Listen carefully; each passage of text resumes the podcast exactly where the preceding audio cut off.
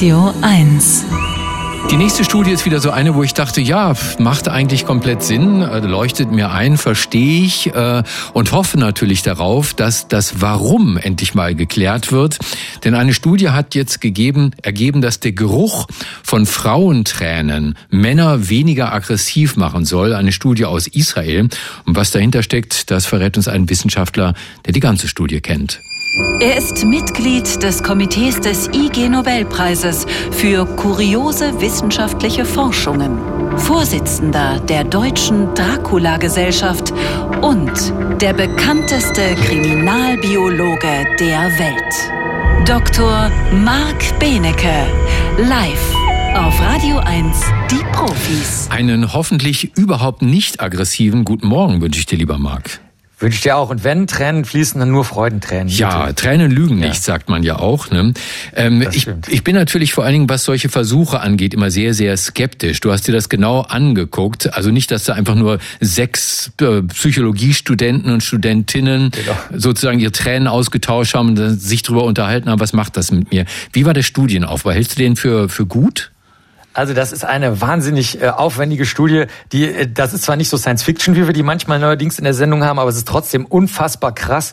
Und zwar ist es ja genau so, dass ganz oft äh, früher einfach ein paar weibliche oder männliche äh, äh hellhäutige Psychologiestudierende für irgendein kleines Experiment benutzt wurden und dann wurde das veröffentlicht und dann gab es einen riesen äh, Schlag so vor fünf bis zehn Jahren. Da hat man gesagt, also Leute, so geht das nicht. Ihr müsst schon die Wirklichkeit abbilden. Und hier haben die Kollegen und Kolleginnen von University Carolina und aus Israel vom Weizmann Institut wirklich die die Tofu-Scheibe von der Schrippe gezogen. Die haben nämlich äh, die erstens die Tränen gewonnen von echten traurigen Filmen, die ungefähr 26 äh, Frauen geguckt haben äh, und die dann einmal pro Tag durften sie Tränen abge nee, abgeben. Doch, ja, stimmt.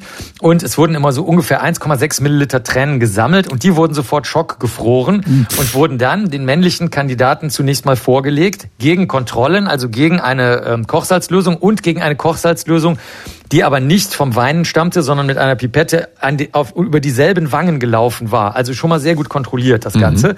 Dann wurden diesen Männern zunächst mal äh, ohne Gehirnmessungen wurde ein, mit denen ein Spiel gespielt und das Spiel war unfair. Denen wurde sozusagen Geld in diesem Spiel weggenommen und dann wurde gemessen, wie sehr sich diese Männer im Spiel an dem Computer, der mit ihnen spielt, rächen. Das war also die Aggression, die dort gemessen wurde. Danach wurden dieselben männlichen Probanden ins MRT geschickt, mehrere Tage lang, also in das Gerät, wo deine Gehirnaktivität ge gemessen wird.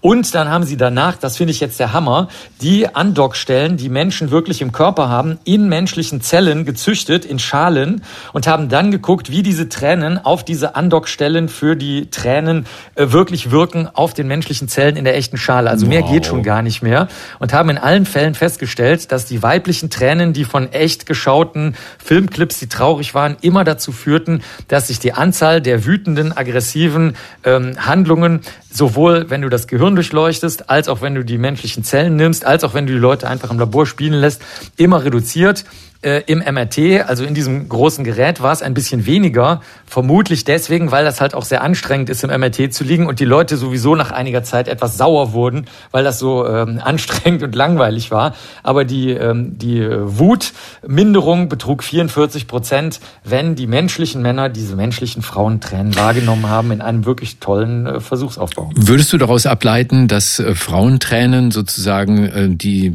äh, einen evolutionären Grund Grund jetzt haben, darin nämlich andere Teilnehmer des Lebens weniger aggressiv zu machen, in diesem Fall Männer? Ja, das könnte vielleicht sein. Es gibt aber noch eine andere ähnliche Überlegung, die auch hier nur kurz angeschnitten wird, weil sie in der Veröffentlichung sagen, das haben, haben wir halt nicht getestet, äh, was das große Ganze bedeutet. Aber es ist bekannt, dass unheimlich viele Körpersignale von Menschen, die Menschen nicht riechen können, sehr starke Wirkung haben.